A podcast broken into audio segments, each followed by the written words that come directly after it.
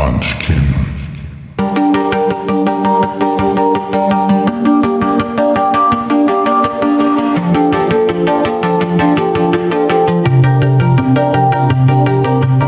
Hallo und willkommen zu einer neuen Episode des Drachentöter Podcasts.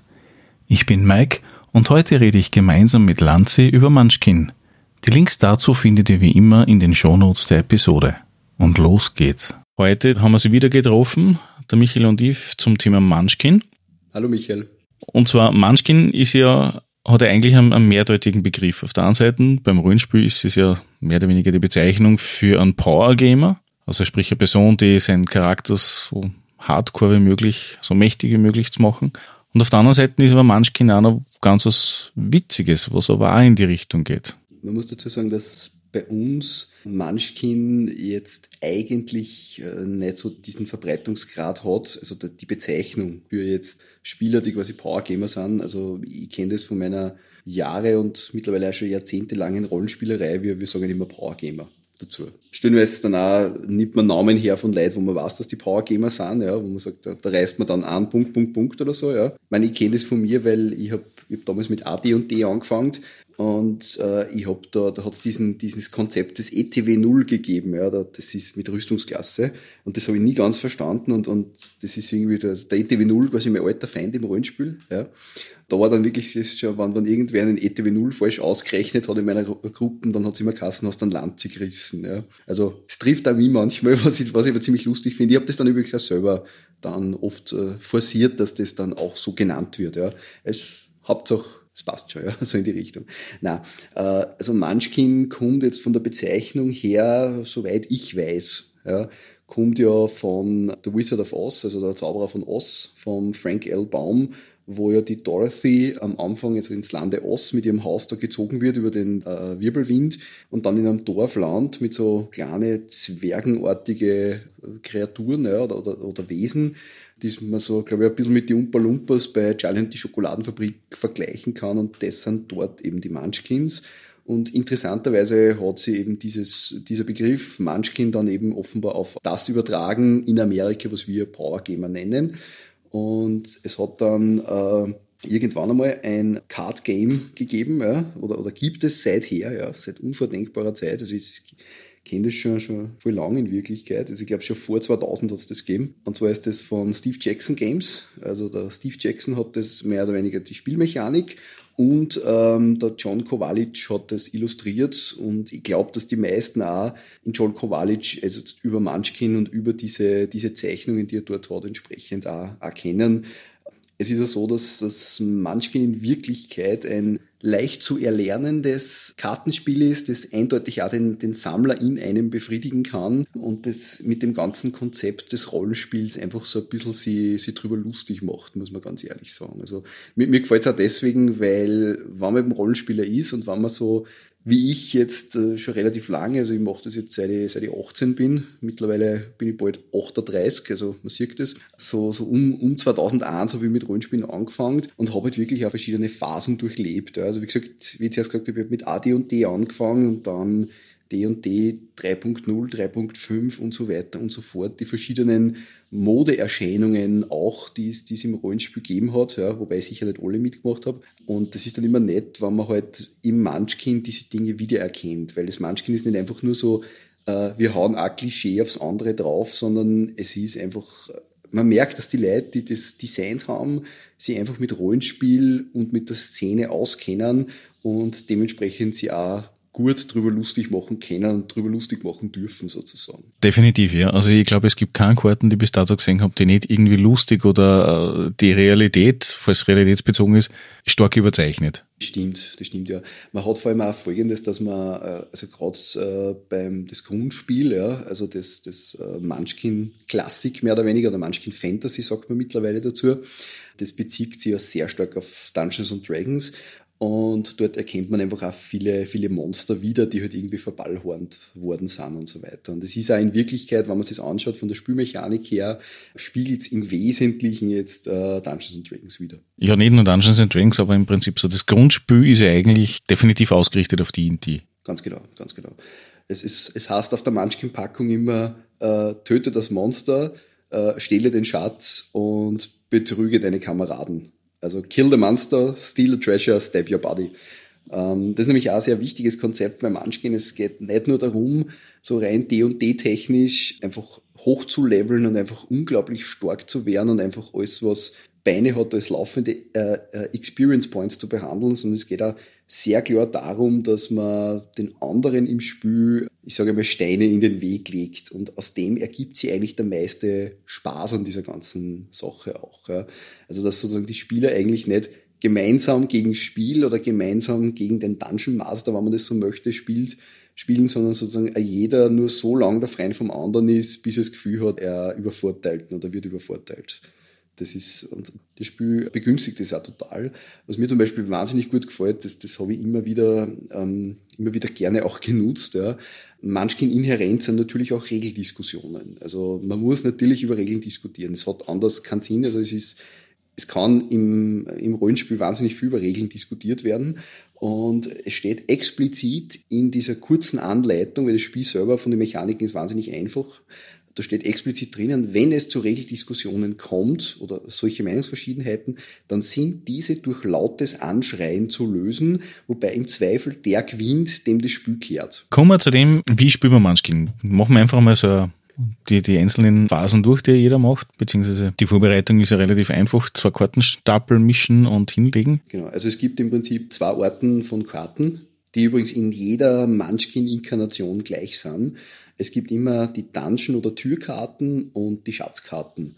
Und in Wirklichkeit ist es so, dass man einfach da entsprechend zwei Stapel macht und am Anfang jeder Spieler halt eine gewisse, das kann man sich auch ausmachen, entsprechend eine gewisse Anzahl von Türkarten und Schatzkarten bekommt. Grundsätzlich ist es so, die Schatzkarten, da sind einfach Dinge drinnen wie Ausrüstungsgegenstände. Also ich starte sozusagen auf Level 1 und bin quasi ein Mensch meines Geschlechts auf Level 1. Warum ich das auch mit Geschlecht und mit Menschen so herauskehre, ist das, dass es in alle Munchkin-Spiele oder in so ziemlich alle Munchkin-Spiele verschiedene Klassen beziehungsweise auch oft Rassen gibt. Also im, im klassischen Munchkin kann man eben nicht nur sein ein Mensch, sondern man kann eben auch sein ein Elf oder ein Zwerg. Das hat dann den Vorteil, dass man gewisse Rassenvorteile hat. Genauso kann man eine Klasse haben, das ist zum Beispiel Krieger oder Kleriker oder Zauberer. Das hat man dann sogenannte Klassenvorteile. Also dieses Klassenrassenkonzept, was man von D und D eben kennen, das ist auch dort durchgezogen. Aber grundsätzlich startet man eben als Mensch Level 1 mit dem eigenen Geschlecht, weil es gibt nämlich dann auch Karten, wo man dann sozusagen das Geschlecht ändert und dadurch Vor- oder Nachteile erlangt. Grundsätzlich geht es dann darum, dass äh, jeder Spieler mal als erster eine Türkarte offen aufdeckt und idealerweise ist hinter dieser Türkarte ein Monster. Dieses Monster hat eine Stufe und wenn man jetzt dieses Monster besiegen möchte, dann muss die eigene Stufe, und zwar die eigene Stufe, die man derzeit hat, plus die Stufen, die sich aus den Ausrüstungsgegenständen ergeben, muss einfach größer sein wie von dem Monster. Das heißt, wenn ich zum Beispiel Level 1 bin und ich habe einen Ausrüstungsgegenstand, der ist Level 2 oder gibt mir plus 2, dann bin ich quasi gesamt Level 3. Und wenn der ein Monster zieht, was das Level 2 ist, dann besiege ich das Monster. Was hat das für einen äh, Vorteil? Sobald ich ein Monster besiege, steige ich ein Level auf gibt ein Monster, wo ich zwei Level auf, äh, aufsteige und darf mir Schatzkarten nehmen, die entsprechend wieder weitere Ausrüstungsgegenstände haben, beinhalten, die ich entweder direkt anlegen kann oder die man halt sozusagen in meinen nimmer vollen Rucksack hineingeben kann. Also die, die Karten kann ich dann, muss ich dann nicht auf der Hand behalten, weil ich darf nur, soweit ich mich jetzt erinnere, fünf Karten nach meinem Zug auf der Hand haben. Alle anderen müsste ich quasi in der sogenannten milden Gabe an die Spieler geben, die niedrigere Stufen haben als ich. Ausnahme der Zwerg, der darf mehr Karten haben im Grundspiel. Aber grundsätzlich kann ich sämtliche Ausrüstungsgegenstände auch äh, sozusagen hinunterlegen. Also, ähm, also man muss die Karten sozusagen aufs Querformat drehen aber auf jeden Fall kann man da eben dann die Ausrüstungsgegenstände entsprechend quasi lagern. Grundsätzlich wird man immer alle Ausrüstungsgegenstände sofort anlegen. Es gibt aber welche, die zum Beispiel so nur einmal verwendbar sind. Das sind klassisch irgendwelche Heiltränke, irgendwelche Stärketränke oder so weiter, beziehungsweise gibt es auch Ausrüstungsgegenstände, die zum Beispiel nur von einer gewissen Klasse genutzt werden können oder einer gewissen Rasse genutzt werden können. Wichtig ist da, das Spiel erlaubt sehr wohl, dass ich einfach diese Karten ebenfalls nutze, also dass ich quasi schummle, das ist explizit in den Regeln erlaubt. Ich darf mich halt nur nicht erwischen lassen. Also das Spiel sagt, also wenn ich erwischt werde von einem anderen Charakter, also von einem anderen Spieler, dann sozusagen muss ich das korrigieren. Also das, da kommt dann immer zu so nette Sachen, so, oh, das habe ich nicht gelesen und so weiter. Also das ist, ist aber auch also sehr, sehr amikal, die ganze Geschichte, muss man ganz ehrlich sagen. Aber wie gesagt, also so, so steige ich eben die Stufen auf. Ja. Die andere Möglichkeit ist, also wenn hinter der Tür jetzt etwas anderes, also kein Monster, es gibt manchmal auch die Geschichte, dass zum Beispiel ein Fluch dahinter ist, der mich dann sofort trifft oder etwas anderes, dann kann ich äh, auf Ärger aus sein und quasi ein Monster aus meiner eigenen Hand spielen. Das kann nämlich manchmal sein, dass ich eben also gerade am Anfang halt, wo ich ja auch Türkarten bekomme, dort ein Monster bekomme und dieses Monster kann ich mir in meinem eigenen Zug ausspielen, um sozusagen dagegen zu kämpfen und sozusagen da einen Levelaufstieg kontrolliert zu provozieren. Ne? Was ich dann auch noch tun kann, ist, dass ich den Raum durchsuche und dann eine zweite Türkarte verdeckt nehme. Also die erste Türkarte muss ich immer äh, offen auslegen, damit es alle sehen. Und äh, wenn das eben kein Monster ist, das ich besiege, sondern etwas anderes, dann kann ich eben zuerst auf Ärger aus sein, wenn ich selbst ein Monster auf der Hand habe. Oder ich kann dann nach dem Monster, beziehungsweise generell kann ich den Raum durchsuchen und äh, kann eben dann noch eine zusätzliche Türkarte sichern. Also man sieht recht gut, dass sozusagen der Kampf gegen ein Monster oder der Kampf gegen mehrere Monster sozusagen eigentlich das Haupt Spiel ist. Ja. Nur, und da kommen wir jetzt auch zu dem, weil es hat jetzt erst Kassen oder es heißt ja am, am, Deckel drauf Step Your Body, also quasi hintergehe deinen Kumpanen. Natürlich, wenn jetzt jeder einfach nur aufsteigt, dann ist irgendwann einmal einer der Erste auf Level 10 und hat damit das Spiel gewonnen. Das ist uninteressant. Das heißt, es geht nicht nur darum, selbst möglichst rasch auf Level 10 aufzusteigen, sondern darüber hinaus die anderen zu hindern, auf ein Level aufzusteigen. Das bedeutet einfach, dass man einer sozusagen in diese Kämpfe eingreift. Das kann zum Beispiel sein, indem man dann, es gibt so Karten, ja, das sind sogenannte Monsterverstärker oder Karten, das sind einmal Verstärkungseffekte, wo dann immer draufsteht, egal für welche Seite, wo man zum Beispiel das Monster stärker machen kann. Also, was ich, das ist der Monster Level 2, ich bin Level 3 und irgendwer anderer hat noch einen Stärketrank plus 2 den haut er dann da, drauf und auf einmal ist das Monster Level 4 und ich würde verlieren. Da ergeben sich recht nette Situationen, weil je mehr das Spiel fortschreitet, desto mehr haben die Leute auf der Hand und auch in, in ihren Rucksäcken. Und also da kann man wirklich dann die Monster und den, den eigenen Charakter so hoch leveln, das ist ein Wahnsinn. Also das ist dann recht nett, da wird es dann ein bisschen zum, zum Rechnen sozusagen. Was da ganz nett ist, ist, wie gesagt, das, äh, einerseits eben, ich, kann sowohl den, den Mitspieler stärker machen, wie auch das Monster stärker machen. Es gibt dann auch so Karten, die nennen sie wanderndes Monster, da kann ich dann zusätzlich ein eigenes Monster von meiner eigenen Hand dazu tun. Ich kann natürlich auch dem Spieler helfen. Also der Spieler kann um Hilfe bitten, kann zu irgendjemand anderen sagen, hey, pass auf, zu zweit schaffen wir das und dann geht meistens ist, ist Handeln recht gut los, weil der andere sagt dann, ja, natürlich kann ich da helfen, aber was der, ich meine, du kriegst da jetzt eh schon Stufen und das Monster gibt uns zwei Schätze, ich will die zwei Schätze. Dann sagt man natürlich, na, du kriegst einen Schatz, nicht mehr, dann sagt der andere, ja, okay, gut, aber ich suche aus, welchen Schatz ich krieg und den anderen kriegst du. Also gibt's dann ziemlich nette auch Streitgespräche, wo sie dann die Leute anbieten und sagen, na, ich hilf dir nur für einen Schatz oder na, das passt schon. Schau, der andere, der hat eh schon so hohe Stufen, willst du ihn jetzt nur verstärken sozusagen. Also das ist, ist recht lässig eigentlich. Und wann, wann sozusagen der Kampf für mich negativ ausgeht, sei es jetzt, weil mir keiner hilft oder sei es jetzt, weil irgendwann einmal alle Buff-Karten, also sozusagen alle Verstärkerkarten auf den Tisch gelegt wurden, dann würden die sogenannten schlimmen Dinge passieren. Also schlimme Dinge, das ist bei jedem Monster irgendwie separat beschrieben, was ich, dass man eine Stufe verliert, dass man sein Schuhwerk verliert, dass man seine Klasse verliert, seine Rasse verliert und so weiter und so fort. Da gibt es natürlich eine Möglichkeit, dass ich entsprechend flüchte vor dem Monster. Also wenn es blöd ausschaut, kann ich flüchten. Da muss ich quasi würfeln und das ist übrigens das einzige Mal, wo ich würfeln muss in dem, in dem Spiel. Und bei einer 5 oder 6, also ein sechsseitige Würfel, dann entkomme ich dem Monster und damit den schlimmen Dingen, steigt natürlich keine Stufe auf, kriege keinen Schatz. Natürlich gibt es auch da Karten, wo andere Spieler den Würfelwurf beeinflussen können. Also der sagt, na, der Würfel, der ist jetzt falsch gefallen, das ist eigentlich ein Dreier und die passieren jetzt die schlimmen Dinge. Ich kann theoretisch auch sterben. Also das heißt, ich kann nicht nur ein Level verlieren, sondern ich kann auch sterben. Das ist auch recht nett, weil in dem Fall ist es so, dass, der, dass die Klasse und Rasse in Wirklichkeit gleich bleibt. Aber ich kriege einfach neues Equipment. Also das ist so quasi, ja, mein Charakter ist jetzt gestorben, das ist jetzt blöd. Ich mache mir einfach einen neuen, der aber eh genauso ist wie mein alter. Und was passiert dann mit, mit den Gegenständen, die der getötete Charakter gehabt hat bis dato? Ja, die werden, die werden entsprechend verteilt. Das heißt, die werden aufgeteilt unter den anderen Mitspielern. Ganz genau, ganz genau. Das kennen wir aus Rollenspielrunden. Immer wenn der Charakter stirbt, wird er ja trotzdem gelootet. Also das ist ja, Grabräuberei ist ja ein Gentleman's Delikt offenbar im D&D, habe ich so das Gefühl, und bei sämtlichen Gruppen. Oder man ist nett und lässt sie haben, aber in dem Fall gibt es das Spiel nicht her, sozusagen. Der kriegt dann natürlich wieder eine neue äh, Hand, sozusagen. Also der startet sozusagen wieder auch auf der Stufe durchaus, startet er wieder mit, mit einer, mit einer Beginnerhand, also wieder einige Türkarten und einige Ausrüstungskarten. Also die Karten sind jetzt kleiner wie normale Spielkarten. Ähm, ich weiß nicht, ob das ein amerikanisches Format ist oder nicht, keine, keine Ahnung. Also unsere Karten sind ja meistens größer. Sie haben von der Größe her so ein bisschen die Größe von diese Rohstoffkarten bei Siedler von Katan. Also schon nur ein bisschen größer fast, aber, aber es sind jetzt keine normalen, wie zum Beispiel Pokerkarten oder so. Das sind sicher um ungefähr ein Drittel kleiner, wenn nicht sogar mehr. Es steht alles drauf. Also es ist immer Namen vom Monster beziehungsweise die Stufe und ein Bild und halt auch die entsprechenden, die entsprechende Beschreibung. Genauso bei den Klassen- und Rassenkarten, genauso übrigens auch bei die, bei die Gegenstandskarten. Also Gegenstand, äh, Gegenstandskarten steht immer drauf, was ist das für Gegenstand. Äh, kleine und meistens eine ziemlich witzige Illustration, eben meistens von John Kowalic und dann eben nur in dem Fall, was, was eben allfällige Vorteile sind, zusätzlich zur, zur Stufe. Und was bei den Dings ganz wichtig ist, bei den Ausrüstungskarten, ist der Preis.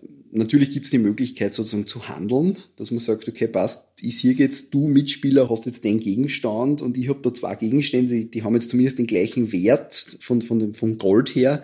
Ich meine, die Währung ist wurscht, im Grundspiel hast Gold wollen wir nicht tauschen sozusagen. Also quasi du verkaufst mir den gleichen Wert und so weiter. Das, an das muss man sich natürlich nicht halten. Also dass man sagt, okay, ich, manchmal ist es auch so, dass ich sage, du pass auf, du kannst dort diesen Gegenstand eh nicht brauchen, weil er ist für Zwerge und ich bin ein Zwerg, aber du bist, äh, was ich, ein Krieger und ich hab da was, was ich als Zwerg nicht nutzen kann, weil ich ja kein Krieger nur bin. Ja, also kannst du da jetzt, also das, das, das ist eine Möglichkeit. Ja. Aber hm, die, die Gold, also das Gold oder der Wert der Gegenstände hat auch insofern einen recht einen wichtigen Charakter, sage ich jetzt einmal, weil du nicht nur durch Kämpfen aufsteigen kannst. Es gibt einerseits die Möglichkeit, dass du eben, wie ich schon gesagt, durch Kämpfen aufsteigst, aber es gibt nur zwei andere Möglichkeiten. Möglichkeit Nummer zwei ist, dass du eben äh, bei den Schatz, stellen wir es auch bei den Türkarten, dann einfach eine äh, Karte findest, wo drauf steht, das und das, was ich zum Beispiel den Spielleiter auf eine Pizza einladen, du gewinnst eine Stufe. Ja, also meistens solche Geschichten und dann steigt man sofort der Stufe auf. Du kannst aber auch deine Sachen quasi verkaufen, also quasi in den Schatzstapel wieder hineinlegen, in den Schatzablagestapel und für je 1000 Gold kannst du eine Stufe kaufen. Das heißt, wenn du jetzt wir, 3000 Gold in Gegenständen angesammelt hättest, die du nicht brauchst, kannst du auf einmal drei Stufen aufsteigen. Wichtig ist nur eins, dass du die letzte Stufe, im Grundspiel ist es die neunte auf die zehnte Stufe, kannst du an sich nur durch Kampf oder eine Sonderkarte aufsteigen. Sonst geht das nicht. Wobei, was so nett ist, ist das, dass am Anfang schaut halt jeder, dass er seinen Charakter ein bisschen aufbaut, auflevelt, so ein bisschen äh, Monster besiegen und so ein bisschen halt einfach äh, stärker werden mit mehr Gegenständen und so weiter. Und zum Schluss, das ist recht nett, da sitzt da jeder schon mit Mörder viel Gegenstände da und mit Mörderbuffs und, und dann also Stufe 8 und 9, also sobald einmal ein Spieler Stufe, Stufe 8 ist, ist er ganz klar im Fokus. Also bei der, der muss bei den Kämpfen dann schon wirklich schauen, weil da wird einfach alles eingespielt, was geht. Grundsätzlich sind die Regeln nochmal hat sie, seitdem es rausgekommen ist, seit Anfang der 2000 anscheinend. Hat sich da für die Regeln hier irgendwas von dem Grundkonzept her geändert oder nur Feinheiten oder eigentlich ist es schon von Anfang an genau das Regelkorsett? Es ist eigentlich von Anfang an das Regelkorsett. Es sind nur bei den Erweiterungen, und da gibt es ganz schön viel, muss man ganz ehrlich sagen, sind gewisse weitere sage ich mal, Erweiterungen der Regeln eigentlich gekommen. Ja.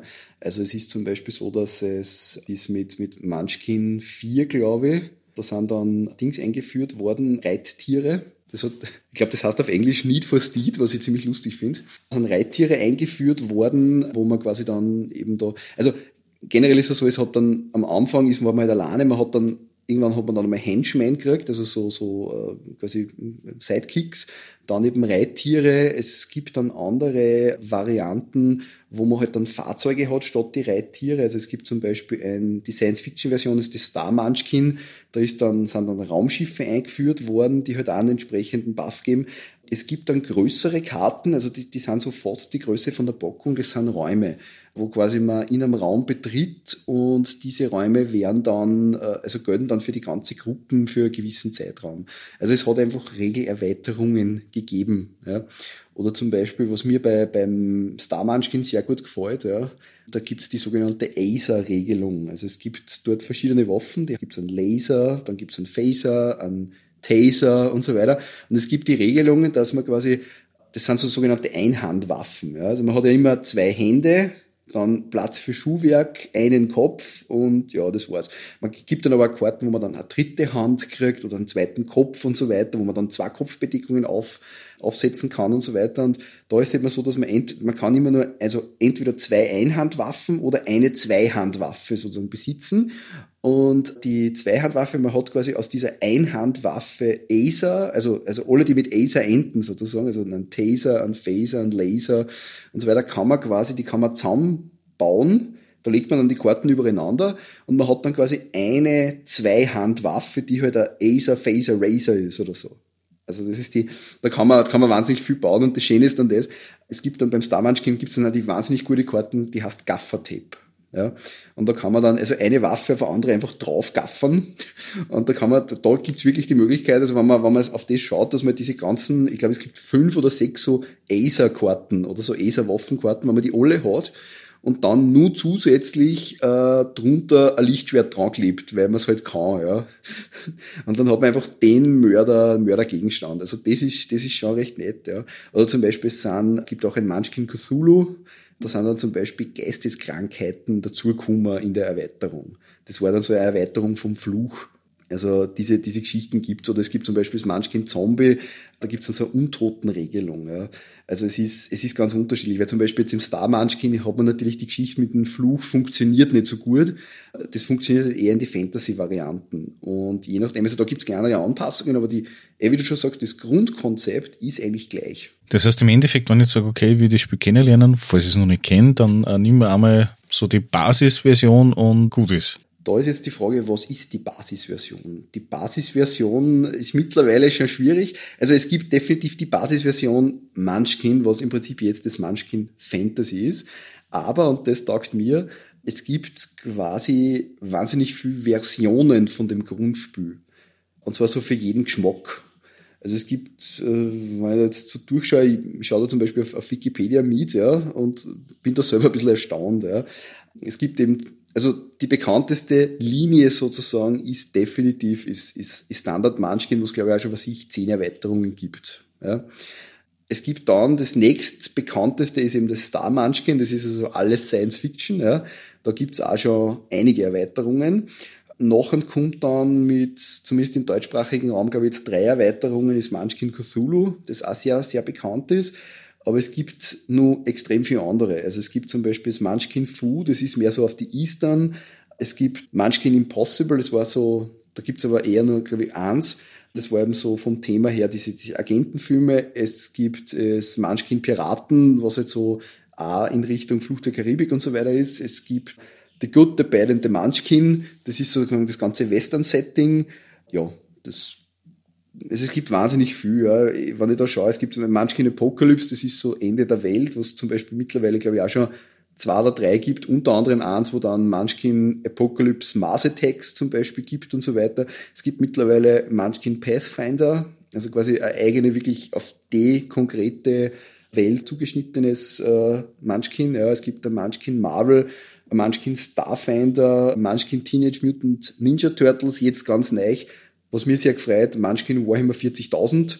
Also wir haben immer so, wenn man äh, Munchkin 40.000 spielen wollte, dann haben wir halt einfach immer, es ist Star Munchkin und es ist Fantasy Munchkin gemischt. Ja. Mittlerweile gibt es ja bei eigenes, wo es auch schon wieder, zumindest im deutschsprachigen Raum, gibt es äh, zwei Erweiterungen jetzt. Das eine heißt Glaube und Geballer und das andere weiß ich jetzt gar nicht. Zorn und Zauberei, danke. Ja.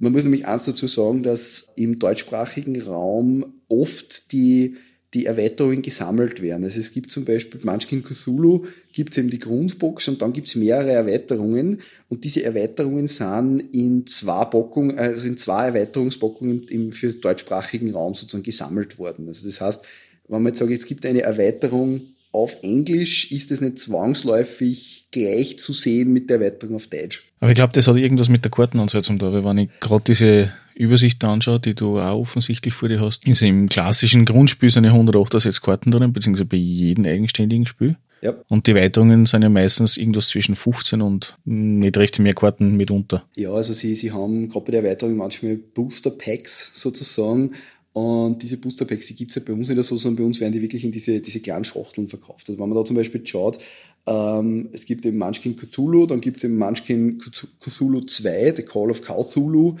Ähm, das ist nur, glaube ich, ist eine separate Erweiterung. Und dann gibt es Munchkin 3, die Unspeakable, Unspeakable Vault und Crazed Caverns. Und Crazed Caverns und die Unspeakable Vault. Unspeakable Vault ist übrigens ein Webcomic zu Cthulhu, also da hat es dann einen anderen Designer gegeben, die haben es, glaube ich, in eins zusammenpackt. Aber wenn ich da jetzt gerade schaue, es gibt jetzt vom normalen Munchkin gibt's also, also neun. Das letzte ist Jurassic Snark. Aber genau, das Vierer war Need for Speed. Dann gibt es 6, 6.5 und braucht man offenbar more good cards oder Munchkin 7, Cheat with both hands ja, lauter, lauter diese Geschichten. Also es ist, ist ein Wahnsinn. Ja. Und es gibt da, es gibt generische Expansions, das ist auch ganz nett. Ähm, es gibt zum Beispiel Munchkin Conan, also Munchkin Conan the Barbarian. Das ist im Prinzip ein Boosters-Pack war das zuerst und es gibt aber jetzt ein eigenes Basisset. Also das heißt, es gibt so gewisse Dinge, die sind einfach größer und kleiner, ja, das ist ganz, ganz unterschiedlich, ja. Manchmal muss man die eben eh mit einem Basisset entsprechend spielen, manchmal gehen es theoretisch alleine. Also zum Beispiel Munchkin Conan the Barbarian, da gibt es ein eigenes Base-Set, mit dem man kann man alleine auch spielen, ja. Aber es, es, es eignet sich zum Beispiel recht gut, wenn man sagt, Conan, das ja stellen so ein bisschen in die Richtung Lovecraft geht, dass man zum Beispiel sagt, man macht da jetzt ein bisschen mit, man, man, man mischt jetzt zum Beispiel mit Munchkin Cthulhu beispielsweise. Also das ist eine, ist eine Möglichkeit. Ja. Weil du vorher gemeint hast, bevor das Warhammer 40k äh, Munchkin rausgekommen ist, dass ihr das äh, einfach zwei andere Versionen miteinander gemischt habt.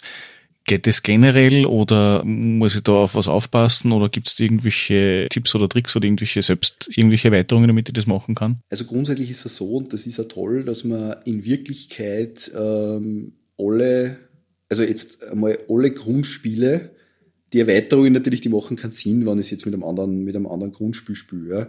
Aber alle Grundspiele kann ich an sich auch mischen. Also die, die haue ich einfach zusammen. Ja ob ich da jetzt verschiedene, verschiedene Stapel mache, also zwar dann nicht ein Türstapel und ein Schatzkartenstapel, sondern einfach ein äh, Schatzstapel und ein Türstapel oder so, das ist, das ist vollkommen egal. Ja. Also das ist wie das Spiel. Es gibt tatsächlich, es gibt den sogenannten Munchkin Blender, also Blender im Sinne von, also wie heißen diese Dinge auf Deutsch? Mixer. Danke da ist zum Beispiel so, also da gibt's Regeln dafür und auch extra zusätzliche Karten. Also das ist wichtig, es kommen immer zusätzliche Karten bei Munchkin, ähm, was irgendwie auch so einen eigenen, eigenen Charme hat. Aber in Wirklichkeit braucht man in Munchkin Blender nicht unbedingt.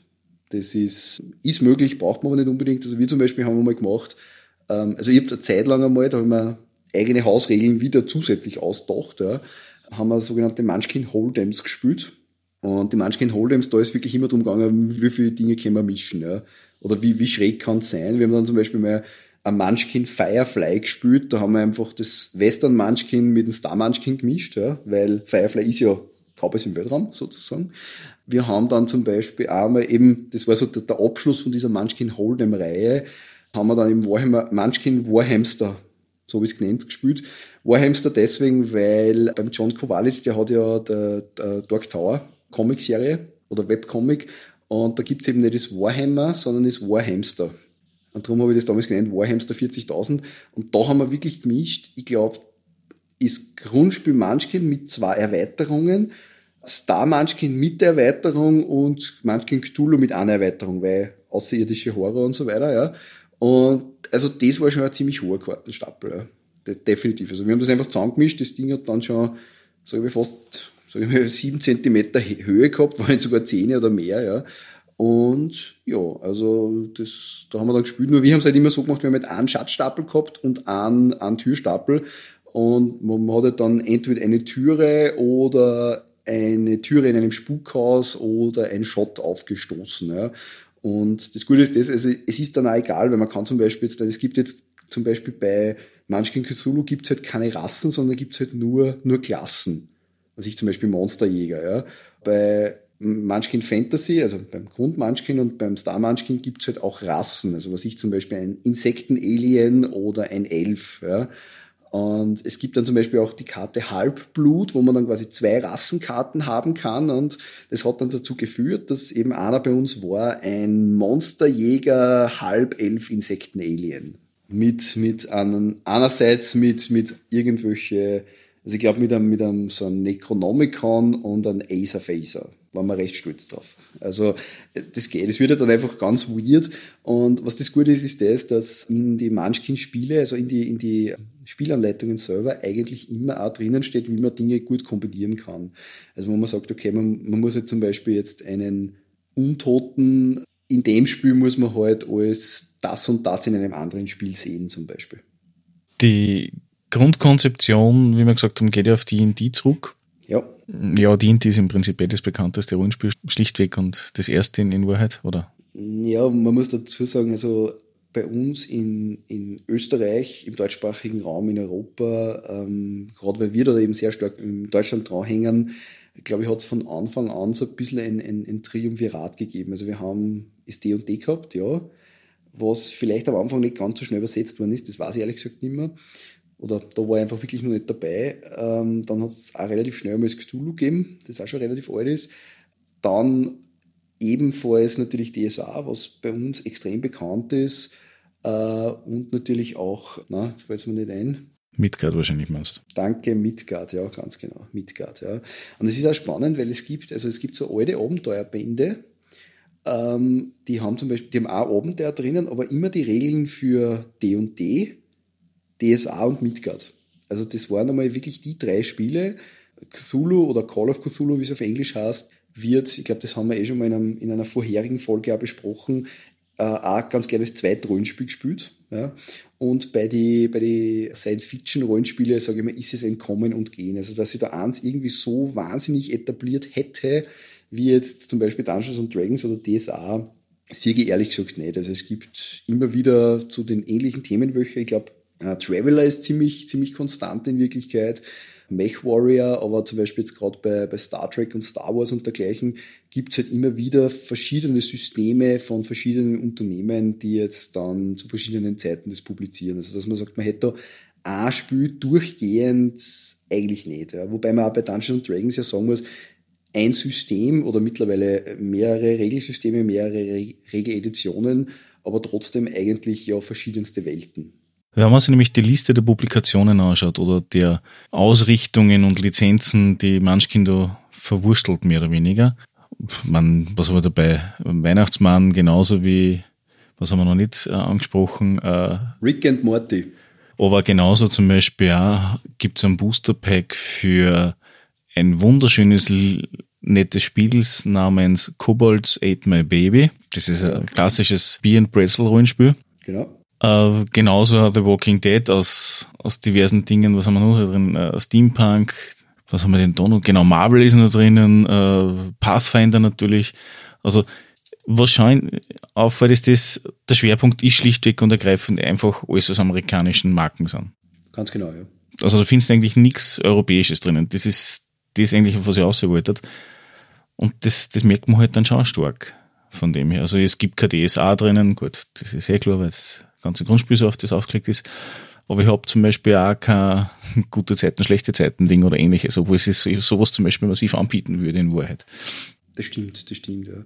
Ähm, ich weiß jetzt nicht, ob Rollenspieler große gute Zeiten, schlechte Zeiten Schauer sind oder so, keine Ahnung. Aber es stimmt schon, ja. Ich meine, äh, man merkt da, es ist, auch wie das Spiel an sich aufbaut ist, ist halt, ist halt sehr der Glas, für mich so eher dieses amerikanische Art und Weise, ein Rollenspiele zu spielen. Ja? Also mehr eben so dieses D- und D-lastige. Äh, bei uns ja, mir kommt manchmal vor, ist jetzt zumindest das, was man eben so mitkriegt, im Rollenspiel schon ein bisschen, ein bisschen was anderes. Also stellenweise. Aber ich muss, ich muss dazu sagen, also ich, ich schaue jetzt keine, keine Play-Sessions äh, auf YouTube von amerikanischen Gruppen. Ich habe jetzt auch noch nie mit amerikanischen Gruppen äh, gespielt oder Kontakt gehabt. Ich kann es einfach wirklich nicht sagen. Ja. Man, was zum Beispiel bei mir ist, ist, man wächst ja mit einer gewissen Tradition auf. Was zum Beispiel ich man sieht das zum Beispiel, glaube ich, in Stranger Things, wo ja die AD&D spielen, die haben immer Figuren und Playing Mats, also die, so, so, so Battle Maps und so weiter. Das ist was, das, das haben wir eigentlich noch nie verwendet. Also außer jetzt bei, bei Mech Warrior zum Beispiel, ebenfalls im Bereich des Rollenspiels, aber, aber sonst eigentlich nirgends. Also dass ich sage, ich, ich habe jetzt eine D&D-Kampagne und da, da habe ich meine eigene, auch bemalte Figur und, und die, die ist da quasi dabei und, und die, wird, die werden immer aufgestellt, wenn wir in einem Dungeon sind. Also das, das war bei uns eigentlich nie der Fall. Aber das ist halt vielleicht einfach so, wie, wie man es kennenlernt und wie man es dann selber macht wandern, haben wir das immer was mit Karopapier gemacht oder sowas. Zum schnell visualisieren halt einmal so schemen oder skizzenhaft hingemalt, wenn es ja, wirklich gewesen ist. Das stimmt, das Aber so richtig ein Bodenplan hinknallt oder ähnliches, das ist selten bis eigentlich nie passiert. Ja, ja. Also so Visualisierung jetzt von einem Dungeon, so was ist in dem Raum oder so, das aufzeichnen schauen. Dann erstellen wir es halt, okay, ich stehe da mit einem Würfel und so weiter, das aber nur am ehesten bei D und D, aber sonst, sonst eigentlich gar nicht. Also das Interessanterweise, also gerade im, im Cthulhu-Bereich, bemerke ich das zumindest, wenn man auf die ganzen, auf die Cons schaut und so weiter, da ist dann fast mehr so, dass gewisse Dinge dann eher in Richtung Freeform äh, dargestellt werden. Also quasi so, wo man dann einfach das auch ausspült zu einem gewissen Grad und jetzt schon wieder die Regeln nur weil er in den Hintergrund ruckt. Ja. Der Grund, warum ich nämlich in, in die Richtung gerade das Gespräch lenke, sind zwei Punkte. Nummer eins ist das, es gibt ein Brettspiel zum Munchkin, das ich leider selber noch nie äh, spielen habe können, wo aber die Visualisierung in dem Sinn dann, dann ganz, ganz, ganz, ganz wichtig ist in Wahrheit, wo man dann wirklich spürt, okay, ich gehe in den Raum und es passieren schlimme Dinge in dem Raum. Also nicht, dass der Charakter dann irgendwie einen Verlust hat automatisch, aber halt dann, dass ein Monster da ist oder ähnliches oder Fluch. Und auf der anderen Seite gibt's anscheinend, das ist zumindest auf der Übersicht von Steve Jackson Games, dass sie Munchkin Rollenspiel auch einmal ausgebracht haben. Kann ich beides äh, entsprechend äh, bejahen bzw. bestätigen. Also so das Munchkin Quest ist mir gesagt worden, dass komplizierter ist wie das Kartenspiel. Genau, das ist das Brettspiel. Äh, Munchkin Quest, zumindest so wie es ich verstanden habe, bezieht sich ein bisschen auf Hero Quest, falls, falls das irgendwer, irgendwer kennt da.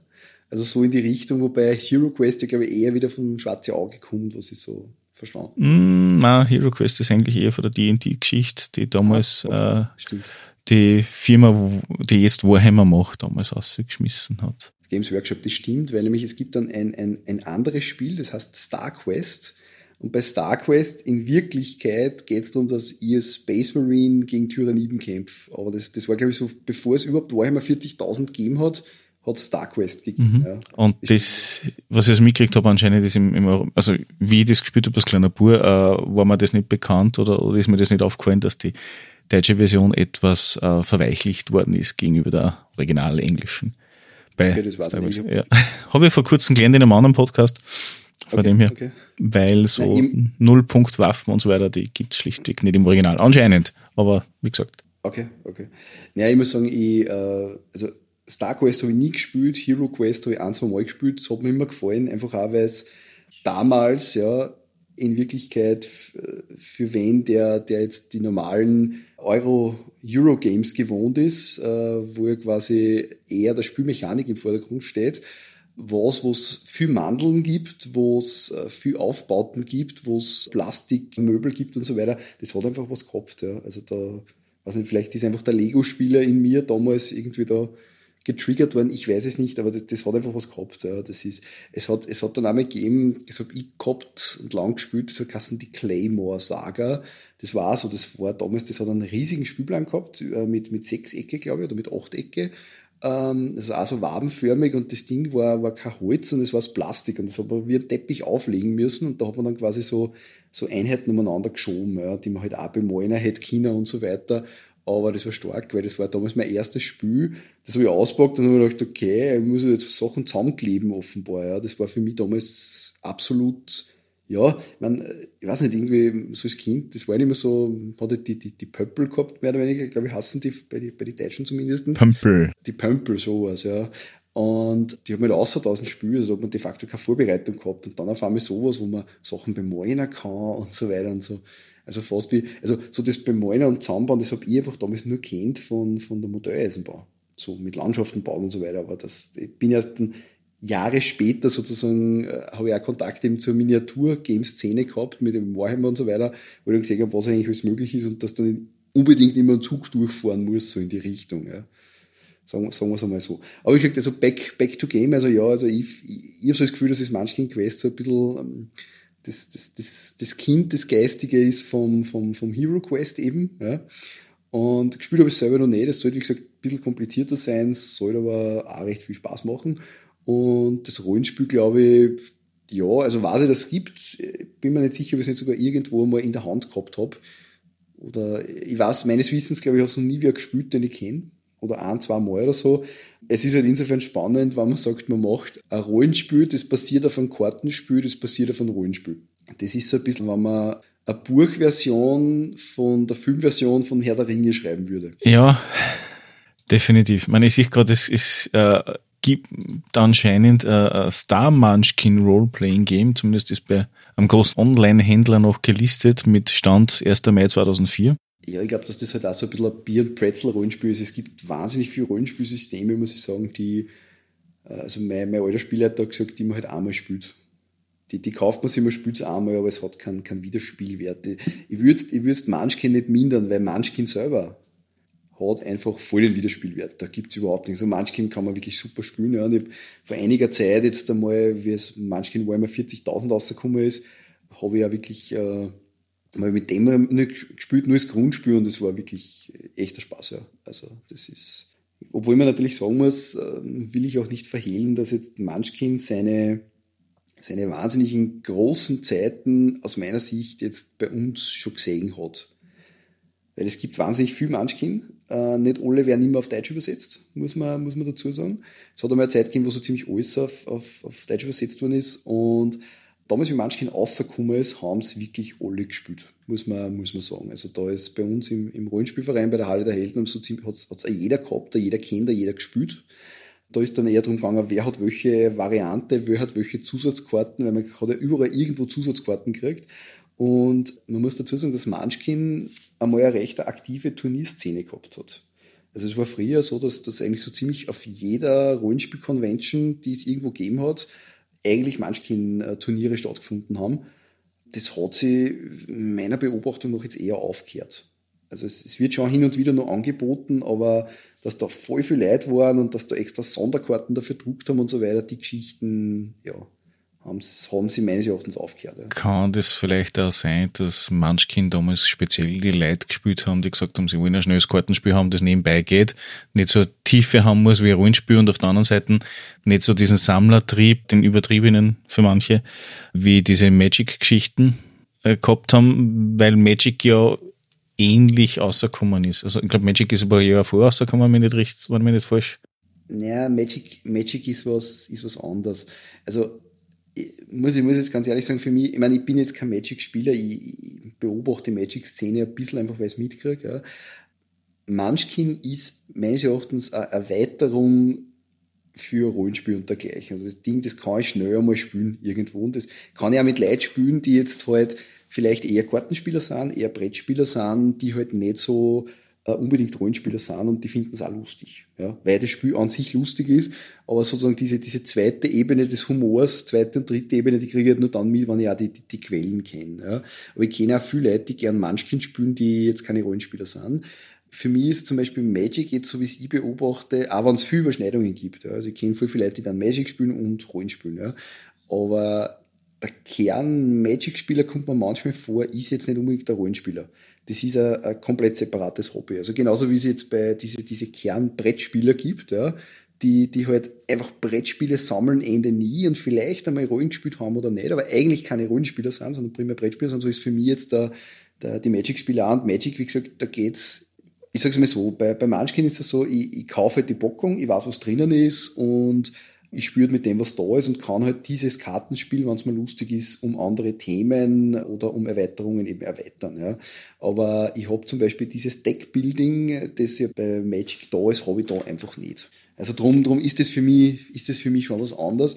Und ich glaube, dass das Munchkin einfach auch so eine gewisse Modeerscheinung war. Es ist damals extrem gepusht worden, wie es rausgekommen ist. Also das war auch, äh, ich, meine, ich war damals äh, auf die, glaube ich, ein oder zwei Spiele, Spielemessen in Essen. Ja, und grundsätzlich kann man sagen, also wenn was auf der Spielemesse in Essen gepusht wird, ist es auch in der, in der Brett- und Rollen- und auch Kartenspielerszene durchaus verhaftet. Ja, das, das kommt an, weil dann einfach die ganzen, die ganzen Fan-Netzwerke darüber berichten und so weiter. Und das muss man schon sagen, das, das war damals einfach so. Ja es hat dann auch, keine Ahnung, Sonderkarten gegeben. Also wenn man dann mitgespielt hat, eben bei einem Turnier, hat man auch eigene Karten gekriegt. Ja. Ich kann mich noch erinnern an diese Lesezeichen und ähnliche Geschichten. Ja, ganz genau. Also es hat dann auch, genau zu jeder am Anfang am Edition, das haben sie gemacht. Fürs Fantasy, fürs Star Munchkin, fürs Cthulhu, fürs Munchkin Bites, das ist mehr so, so Vampir und so weiter. Und fürs Pirate Munchkin, glaube ich, haben sie es als letztes gemacht da hat es eben so entsprechende Lesezeichen gegeben, die man dann auch entsprechend einsetzen können. Es war dann auch so, also keine Ahnung, wenn man ein Munchkin-T-Shirt angehabt hat, dann hat das auch einen Vorteil gebracht und so weiter. Also sie haben da wahnsinnig viel gemacht, dass da einfach auch das Ganze integrieren, so in die Richtung, was extrem lustig war einfach, muss man ganz ehrlich sagen. Äh, wenn dann wieder einer daherkommt, ja, aber ich habe das T-Shirt an und darum passiert jetzt das und so weiter. Und das, das hat einfach passt, ja, so in die Richtung. Es hat damals auch, also Munchkin ist ja in, in, also wird er in, im deutschsprachigen Raum von Pegasus, wenn ich mir jetzt nicht recht täusche, verlegt. Und Pegasus-Spiele hat ja immer schon, sage ich mal, einen sehr guten Einfluss auf den Markt da gehabt. Ja. Also die, die wesentlichen Dinge, wie zum Beispiel Cthulhu und so weiter, kommen ja vom Pegasus Verlag, jetzt im deutschsprachigen Raum. Und die haben damals auch was gehabt, das hat sich genannt, ich weiß jetzt gar nicht mehr so, das waren im Prinzip Fans, die halt sie äh, anmelden haben können und dann Promoter in Wirklichkeit. So Supporter. Ja, man, ja, danke, Supporter das Kassen, ja, Supporter oder Promoter. Das ist ja so, da hat man sich damals anmelden können und hat dann in Wirklichkeit, indem man Munchkin-Turniere veranstaltet äh, hat, bei Messen auf dem Munchkin-Stand halt da äh, supportet hat und die Leute das Spiel erklärt hat und so weiter, hat man halt Punkte gekriegt, ja, die man dann im, im Pegasus-Shop hat einlösen können, was ein ziemlich gutes Geschäft war, muss man ganz ehrlich sagen. Also ich habe das einmal eine Zeit gemacht und ich habe dann einmal wirklich eine, eine, relativ große Bestellung im Prinzip für, für Zero Euro gekriegt, ja, was, was ziemlich cool war solches, solche Supportprogramme hat's dann, gibt's zum Beispiel auch, oder hat's gegeben auch für Siedler von Katan, hat's auch gegeben für, was gibt's noch, irgendein anderes auch noch. Also generell Rollenspiel-Supporter hat's bei Pegasus eigentlich immer gegeben, also was ich für, für Shadowrun oder eben für Cthulhu. Ich glaube, bei Magic gibt es auch, da bin ich mir jetzt aber nicht sicher. Ja, also so Supportprogramme, genau bei Heidelberg. Heidelberger, das sind die Heidelbeeren, ähm, die dann einmal Spiele erklären, das ist vor allem auf die Messen interessant. Und da war es dann auch so, dass halt die, die Leute, die jetzt Supporter waren, halt auch recht, weil die dann auch immer so Geschichten, also was ich, die haben dann einfach so Beginnerboxen auch gekriegt und so weiter und, und selber halt Lesezeichen und so oder selber Sonderkarten. Da war einfach für die Leute auch war ein gewisser Drive da, dass man sagt, man, man bringt das manchmal in die Community. Und ja, also ja, das mit den Support-Programmen, das haben eigentlich, was ich also mitgekriegt habe, gerade in der, in die, bei den Rollenspielverlage im Prinzip eigentlich fast alle gemacht, die irgendwie deutschsprachig waren oder ins, oder einen deutschen Vertrieb gehabt haben in Wahrheit und eine gewisse Größe überschritten haben. Ja, das stimmt. Es ist einfach, dass du natürlich als, als Rollenspielverlag da trotzdem, glaube ich, die, die Werbung und die Manpower vielleicht oft nicht ganz so leisten kannst. Und wenn du dann sagst, du hast Leute, die eh von dem begeistert sind, die das auch gern machen und du kriegst, du gibst ja was dafür, äh, haut das schon hin. Ja. Also ich, ich sehe das auch als unproblematisch. Ja. ja, es ist die Frage, wie es zukünftig wird in, in der Richtung. Ich weiß, dass viele Supportprogramme zurückgefahren worden sind und äh, manche Firmen das jetzt anders lösen oder komplett auch eingestellt haben, schon im Vorfeld, bevor die ganze Geschichte jetzt da gekommen ist. Ja, ich muss sagen, was, was ein bisschen das Thema ist, ist das, dass äh, gerade am Anfang oft Supportprogramme sehr großzügig funktionieren, also wo du sehr einen guten äh, Return of Investment sozusagen hast ja, und das manchmal dann ein bisschen einschlaft wo es dann auf einmal sozusagen äh, dann irgendwie was macht, dass dann diese Supportpunkte, die du kriegst, weniger wert sind und so weiter und so. Also das ist, das ist immer so ein Thema. Ich muss ganz ehrlich sagen, bei mir, ich habe irgendwann einmal zum Supporten für Munchkin aufgehört, einfach weil, weil die Zeit nicht mehr da war. Ja. Das ist aber, Ja, ich muss sagen, nach wie vor meine, meine Begeisterung für Munchkin ist einfach, ist einfach da, ja. Ich meine, ich habe jetzt nie, muss ich ganz ehrlich sagen, das, das klassische Munchkin gehabt, ja. Ich habe es ein paar Mal gespielt, habe es nie gehabt. Meins war eben, meine Grundversion war immer das Munchkin Cthulhu und das Star Munchkin und jetzt eben das äh, Munchkin Warhammer 40.000. Aber ich meine, wenn ich das so sehe, ja, Steampunk Munchkin oder Munchkin Oz, ja, oder ja, was gibt's sonst noch? Ja, Munchkin Apocalypse mit, mit Judge Dredd und, äh, und Mass Attacks, da, die würde ich mir schon kaufen. Ja. Nur bei mir ist halt immer so, ich, wie soll ich sagen, ich habe die Karten immer auf Deutsch gekauft und ich will jetzt auch relativ wenig eigentlich mit englischen Karten mischen. Drum, das, das hält mir zurzeit ein bisschen so ab. Jetzt warte ich halt immer, was rauskommt. Und stellenweise ist es immer so, dass leider die Booster eben nicht rausbringen auf Deutsch. Ja, das war halt eigentlich eher eine für meine nächsten Fragen gewesen, im Sinne von eben auf Englisch hat man natürlich, ist eh ganz klar, um einiges mehr Auswahl, beziehungsweise sicherlich äh, ist da eine höhere Verfügbarkeit. Und das Mischen zwischen Deutsch und Englisch äh, bei Systemen ist stellenweise schon ein bisschen blöd. Ja, aber es geht. In Wirklichkeit, also das, was ich jetzt gesagt habe, das ist halt nur Bequemlichkeit. Also man kann es ohne Probleme mischen. Ich habe auch gewisse Promokarten, die ich halt nur auf Englisch gekriegt habe, die es halt nicht auf Deutsch gibt. Ja, die sind nicht drinnen. Und das ist egal. Ich glaube zum Beispiel auch, dass, dass, dass jetzt grundsätzlich die englischen Versionen oft nicht so schlecht sind, weil der ganze Wortwitz oft in die deutschen Übersetzungen, also sie bemühen sich zwar extrem, ja, also das ist ein wahnsinnig hoher Level, aber ist dieser Wortwitz, ich sage mal, bei, bei, bei einer Karten von, von 30 oder so, ist wahrscheinlich die englische einfach lustiger wie die deutsche. Ja, also ich sehe es ja auch schon, wenn ich mir jetzt den englischen Titel nur für die äh, Titeln hernehme, also die englischen zum, zum deutschen, äh, wenn ich sage Munchkin Blender, äh, ist von mir her ein bisschen anders als Munchkin im Mixer. Da fällt der Wortwitz ein bisschen. Und äh, genauso das äh, Munchkin 2 heißt ja Unnatural X, ähm, abartige Axt, äh, eher unnatürliche Axt, aber dann ist es wieder kein reißerischer Titel, ja. Und man merkt sich da stellenweise bei manchen Karten, eben aufgrund des DNT-Bezuges, dass da schlichtweg sehr eigenwillige Übersetzungen sind. Ich gehe auch davon aus, dass du das eigentlich ohne Probleme spielen kannst, weil die Karten ja keine Regeltiefen mitgeben. Mhm. Also sie haben extrem viel ausgebracht. Also ich hätte nicht geglaubt, dass in die 20 Jahre, was es es gibt, so viel ausgeschossen haben. Das ist schon irre. Nein, das hat mir auch jetzt ein bisschen, muss ich sagen, weil ich mir im Vorhinein zu diesem Podcast äh, jetzt mal Wikipedia beziehungsweise auch äh, die, die, die Munchkin-Website und so weiter angeschaut. Es gibt extrem viel. Das ist, ist ein Wahnsinn. Ja. Jetzt rein, wenn man nur auf Englisch schaut und auf Deutsch gibt es auch extrem viel, weil trotzdem muss man sagen, Pegasus sehr viel einfach auch übersetzen hat lassen und produziert hat. Ja. Muss, man, muss man sagen. Also, meine, meine letzte Anschaffung war eben äh, Warhammer 40.000. Und zwar Warhammer 40.000 inklusive der, der ersten Erweiterung Glaube und Geballer das, äh, was ich jetzt noch sagen muss, also grundsätzlich ist ja manchmal ein sehr einfaches Spiel, weil ich brauche im Prinzip, wie wir geredet haben, eigentlich nur ein Grundspiel, eines der vielen in Wahrheit, an sich seitigen Würfe und das war es in Wahrheit dann schon wieder. Mehr brauche ich eigentlich nicht.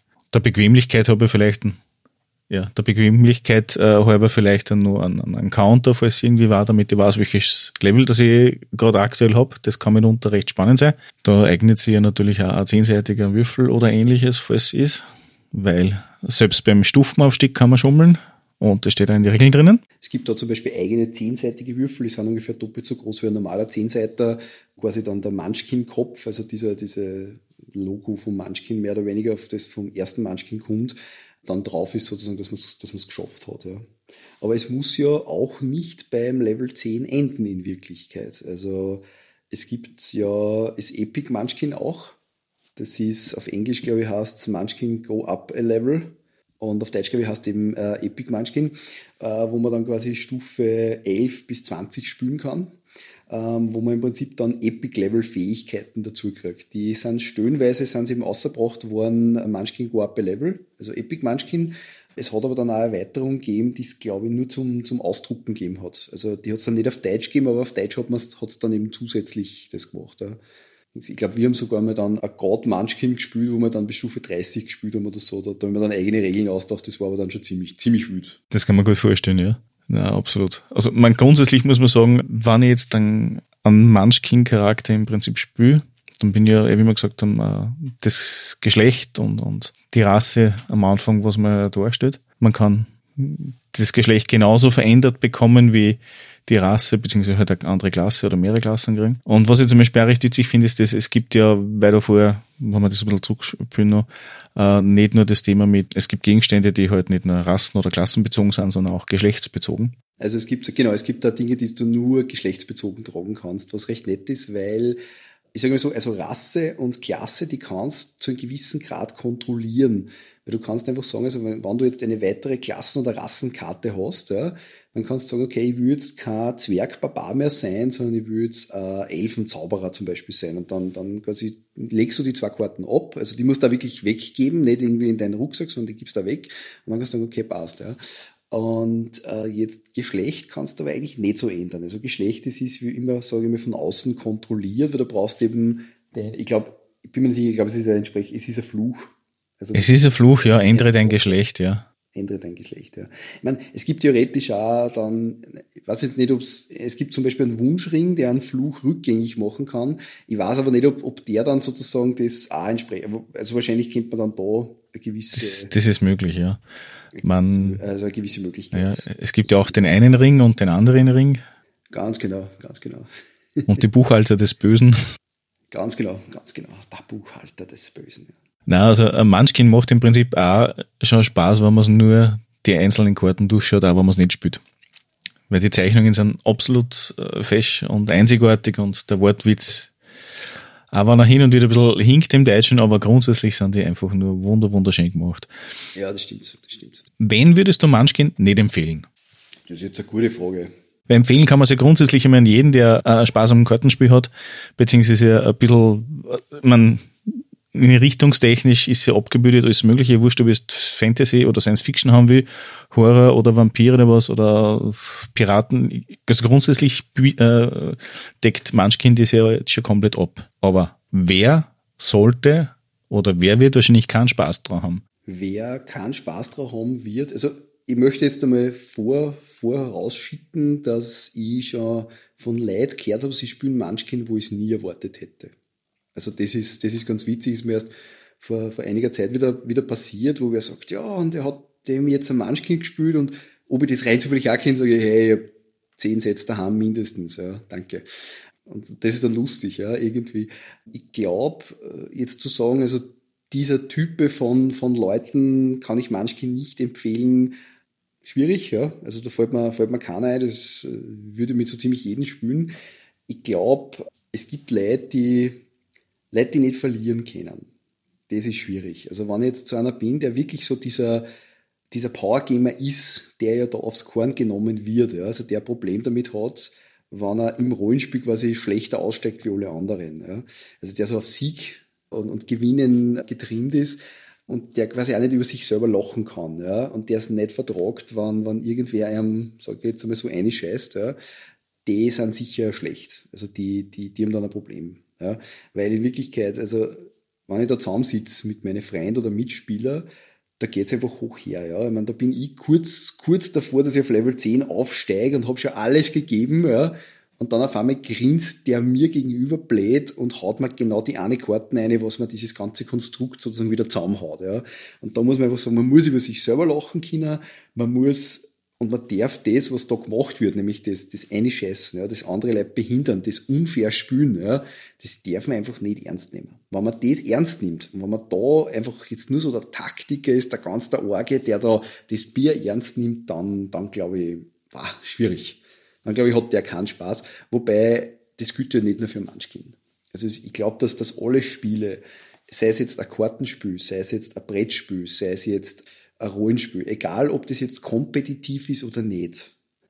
Ich glaube, dass bei jedem Spiel einfach im Vordergrund stehen sollte, man verbringt da jetzt, das macht jetzt fast ein bisschen philosophisch an, man verbringt einfach eine Zeit miteinander und so dieser, dieser sportliche Gedanke, es, es gewinnt einfach einer, wenn es jetzt ein kompetitives Spiel ist, und das passt da so und aus und nicht angefressen sein dann oder so.